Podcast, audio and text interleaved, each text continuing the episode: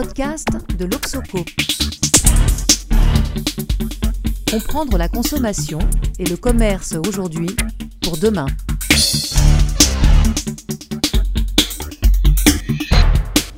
Bonjour à toutes et à tous. Aujourd'hui, j'ai le grand plaisir d'accueillir Alain Neymar, PDG de Mauboussin, très belle maison familiale créée en 1827, il y a donc 200 ans. Alain Neymar, vous avez pris la direction de Mauboussin en 2002 et vous êtes connu particulièrement comme le trublion de ce monde très feutré de la joaillerie. On retient de vous euh, que vous en avez démocratisé les codes. Et je vais citer juste quelques faits d'armes. Vous êtes descendu dans le métro propre et au figuré, non seulement en proposant du 4 par 3, mais en affichant les prix. Et vous avez quitté la place Vendôme pour installer votre magasin emblématique rue de la Paix, où le flux, le passage permet une meilleure rencontre entre la clientèle et le monde de la joaillerie. En quelque sorte, vous avez récidivé euh, la rencontre euh, proposée dans le métro avec votre clientèle et euh, des clientèles qui peut-être ne se permettraient pas, pour tout un tas de raisons, de pousser la porte de votre magasin Place Vendôme. En bref, vous témoignez d'une grande sensibilité aux évolutions de la consommation et c'est à ce titre que je suis vraiment très heureuse de vous accueillir. Merci, bonjour à vous. Tout d'abord, Alain Neymar, pouvez-vous nous présenter votre activité du point de vue de la création et du point de vue de la distribution?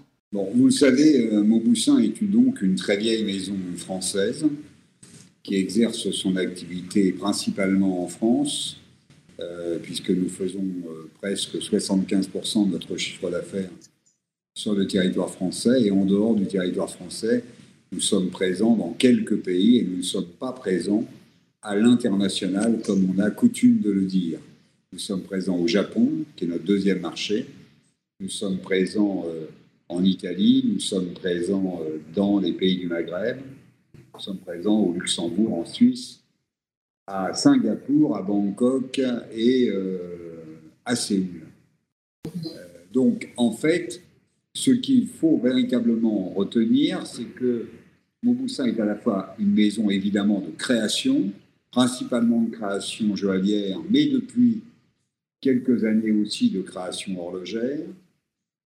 Et c'est une maison également de distribution, puisque en fait, nous avons, euh, quand je suis arrivé en 2001, la maison avait un magasin Place Vendôme, et aujourd'hui, nous avons 80 magasins à l'enseigne sur le territoire français. Et au niveau euh, international, nous avons euh, à peu près 120 magasins. Donc, cette double, cette double compétence, cette double identité de maison de création et de maison de distribution euh, fait de nous non pas un cas atypique parce que les hauts joailliers sont souvent en même temps des entreprises qui disposent de leur réseau, mais ça fait de nous, à notre taille, c'est-à-dire à la taille d'une PME, ça fait de nous quand même un, un, exemple assez atypique mm-hmm. de ce métier. Euh, en fait, je n'ai pas eu euh, l'intention de casser les codes il y a 20 ans quand je suis arrivé. J'ai eu une analyse qui me faisait penser que ce métier de la joaillerie était en train de, bouger, en tous les cas sur le territoire national et en, Europe, à savoir que le métier du grand joaillier, c'était davantage celui d'un fabricant de trophées, euh, de pièces qui avaient valeur à être des trophées, acheté le plus fréquemment par des hommes euh, qui achetaient ces trophées sans forcément regarder le prix comme, euh, comme symbole de leur puissance et également de l'amour qu'ils portaient à leur compagne. Et donc, ils offraient ces trophées à leur compagne, qui, quelque part, avec un, un brin d'humour, pouvaient être considérés comme d'autres trophées. Et la volonté de, ces hommes qui achetaient, ce processus particulier de décision d'achat, que ces hommes étaient très très contents de pouvoir avoir leur compagne jouer un rôle de sapin de Noël dans les soirées et la puissance qui était la leur. D'où la, puissance du trophée. En ma, ma, conviction à moi, euh, c'était que, étant rentré en classe préparatoire HEC euh, en la première année où les filles ont été acceptées en classe préparatoire, euh, avant elles faisaient HECJF, toutes mes copines d'école euh, que j'ai euh, côtoyées tout au long de ma vie, au fur et à mesure de leur évolution de vie et de carrière, puis leur fille, et maintenant leur petite fille d'ailleurs, avait comme aspiration une modification profonde en fait de cet état de choses. C'est-à-dire que, comme dans la mode où les femmes avaient pris leur autonomie pour choisir leur tenue, il y avait fort à parier que dans les 20 ans qui suivent, les femmes aimeraient pouvoir choisir elles-mêmes leurs bijoux, que le bijou allait devenir euh, un élément identitaire, une espèce de carte d'identité de l'émotion de la femme, une espèce de seconde peau, et que le bijou allait changer également à partir de là de physionomie, c'est-à-dire que au lieu d'être un trophée qui, dont l'importance et la visibilité étaient fondamentales, les femmes allaient choisir des bijoux plus minimalistes, leur permettant à la fois de pouvoir les porter dans la journée, mais également le soir, avec euh, la disparition un peu d'un clivage euh, sociologique entre la vie du jour et du soir.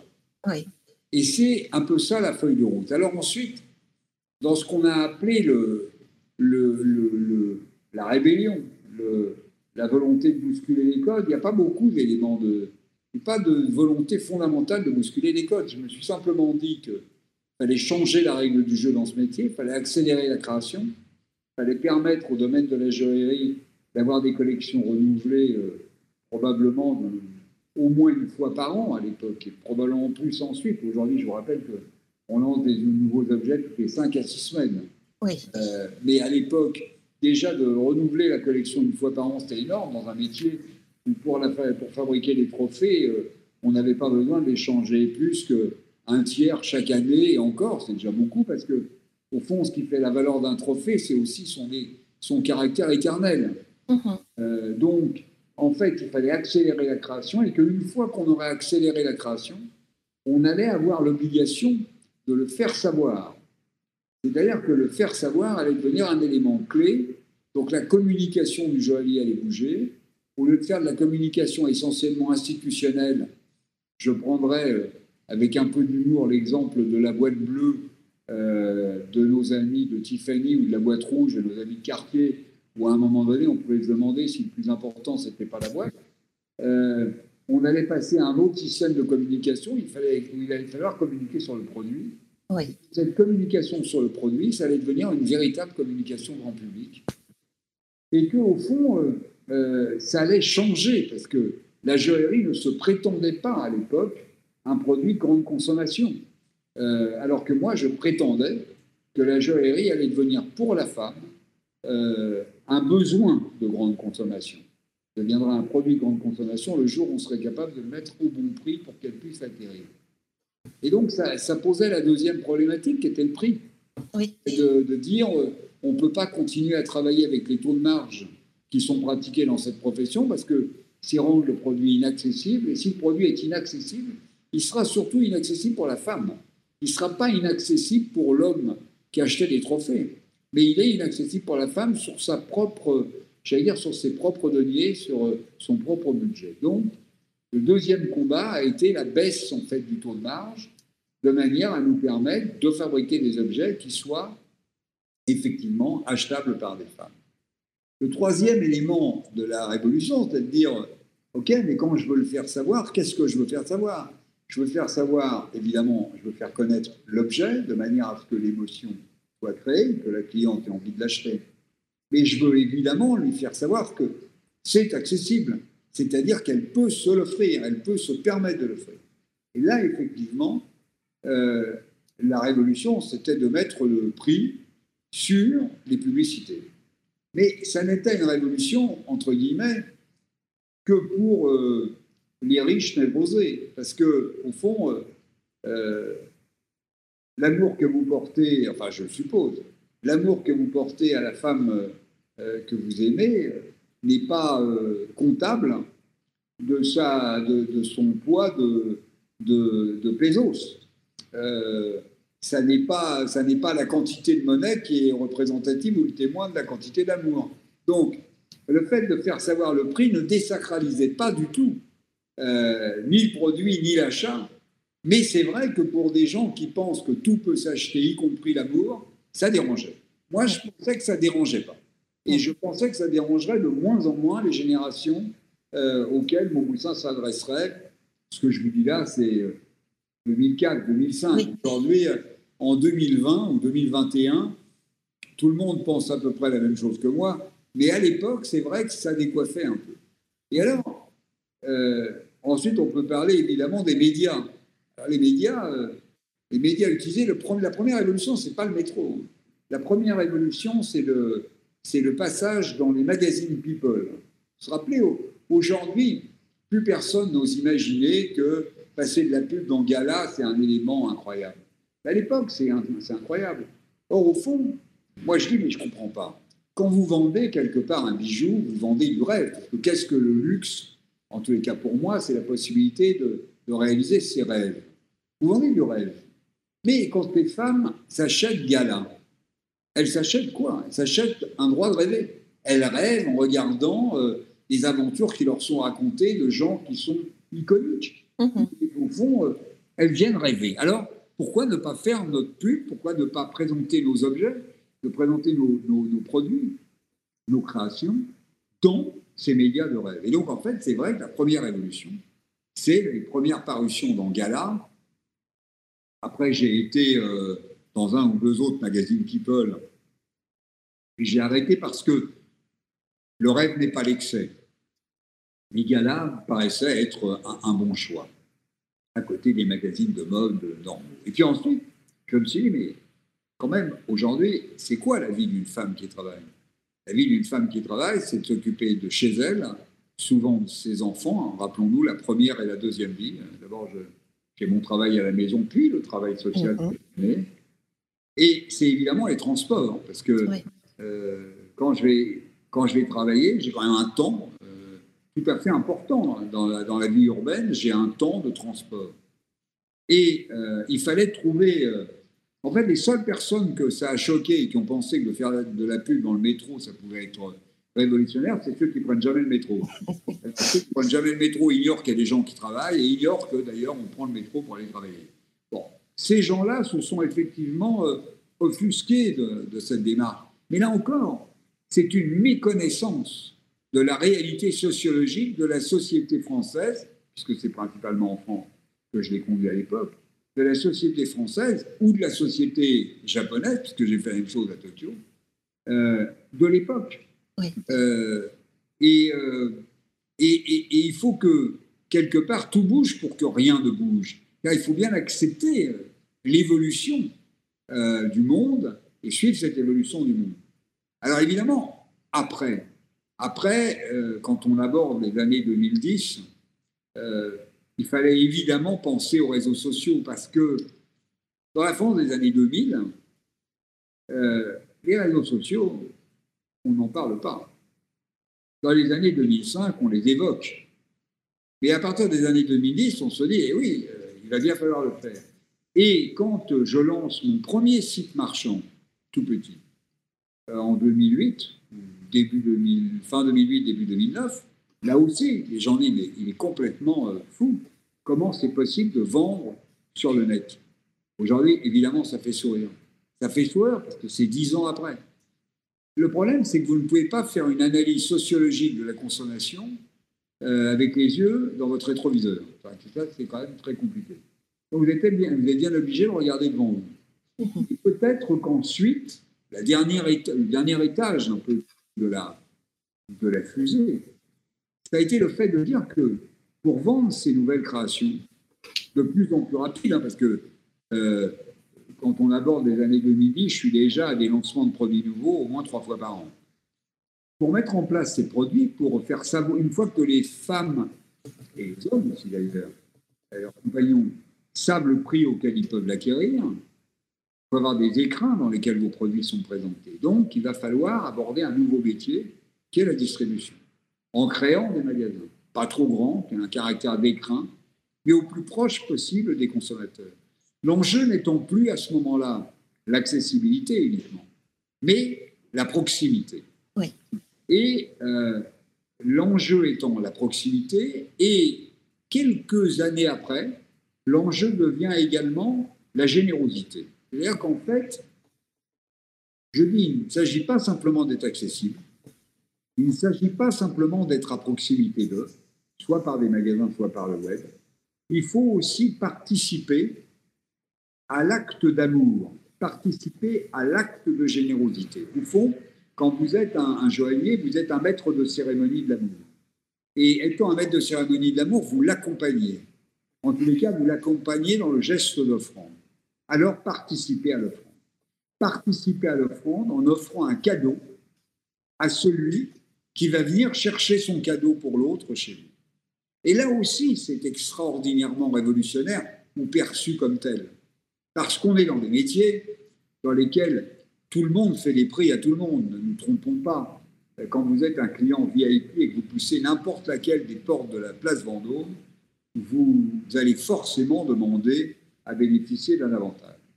Mais ceci se fait de manière très feutrée, très polie, très privilégiée. Et on n'aime pas du tout tarifer l'avantage. La différence, c'est que moi, je suis partisan de l'égalité. C'est-à-dire que je n'ai pas très envie de favoriser les pratiques discriminatoires. Et par conséquent, quand j'ai envie de faire un cadeau, bah je, je dis dans quelles conditions je vais être amené à faire un cadeau. Et c'est peut-être la dernière étape. Mais si vous résumez au fond ma démarche euh, de ces, euh, de ces 20 dernières années, c'est de l'accessibilité, de la proximité, de la générosité, qui est peut-être une définition de la démocratie. À ce moment-là, je suis d'accord pour avoir voulu démocratiser.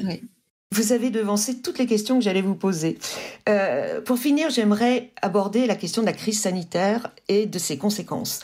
La, si la sociologie a été déterminante dans l'évolution de votre maison, la situation sanitaire actuelle change la donne, enfin j'imagine particulièrement pour votre activité de distributeur. Mais au-delà, euh, comment va évoluer la société et la consommation? Et en un mot, quelle est votre vision de la consommation de demain?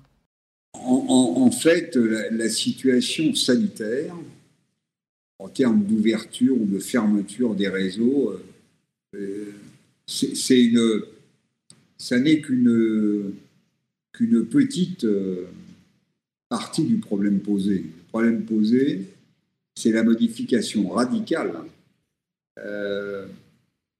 de, de l'architecture sociologique de la société euh, due en fait euh, aux conséquences de la crise sanitaire. C'est-à-dire que l'homme et la femme d'aujourd'hui euh, réalisent à peu près un an après le début de l'épidémie